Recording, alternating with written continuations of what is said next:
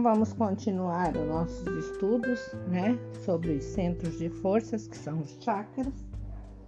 Nós paramos no último podcast que falava sobre é, a, a energia, né, circular que passa alternativamente por cima e por baixo das varetas que se irradiam no centro. Então, cada uma das forças secundárias que giram na concavidade do chakra possui seu comprimento de ondas particulares. Né? Então, nós temos que, é, além dessa, dessas ondas, em vez dela mover-se em linha reta, ela se propaga em ondulações relativamente grandes, cada uma delas sendo um múltiplo do comprimento de ondas menores que ela compreende. Então, esses, comprim é, esses comprimentos de ondas são infinitesimais, existem provavelmente milhares em uma só ondulação. Então, é, a proporção exata ainda não pode ser determinada. Existem vários estudos sobre os chakras, sobre essas energias, é, mas ainda não determinaram isso. Então, o aspecto geral ondulado e irisado lembra do náquer, ou ainda certa espécie de vidro veneziano. Diz frequentemente que os chakras correspondem a certos órgãos físicos aos que eles são mais próximos. Porém, como nós já falamos antes, os chakras não se encontram no interior do corpo e sim na superfície do nosso duplo etérico.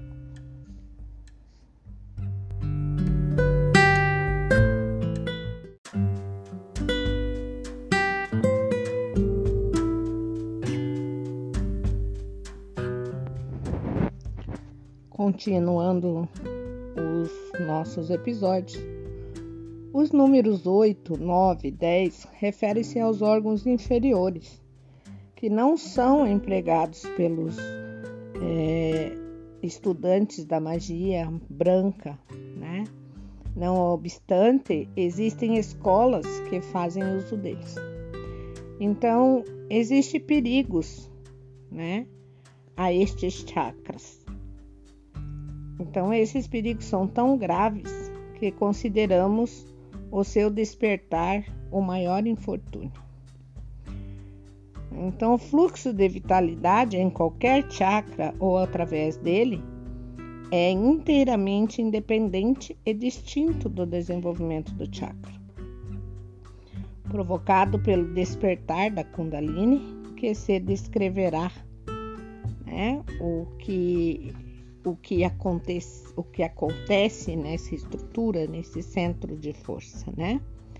Então, as forças secundárias em movimento, circulares e ondulante, é, elas entrelaçam-se por cima e por baixo desses raios, como nós já vimos lá, né?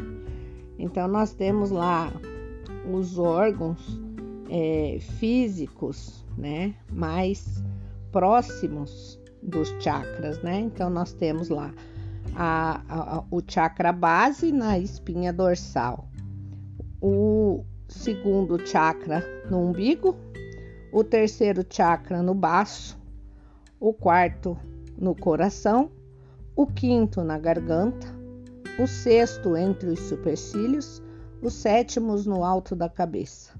Então, 8, 9 e 10 são órgãos inferiores. Então, a gente vai estudar os chakras sucessivos, né? E vamos aí ver as suas estruturas, aparências, funções de cada um e as faculdades que eles são associados. Então, a gente vai explicando, né? É, é, toda a vantagem, né? Para a gente começar sempre o estudo aí, nós vamos começar pelo terceiro centro, situado aí perto do baço, tá? Então, aqui, vocês que já são reikianos, já estudaram os chakras, né? Vocês vão ver que, que existem muito mais coisas do que é passado, né?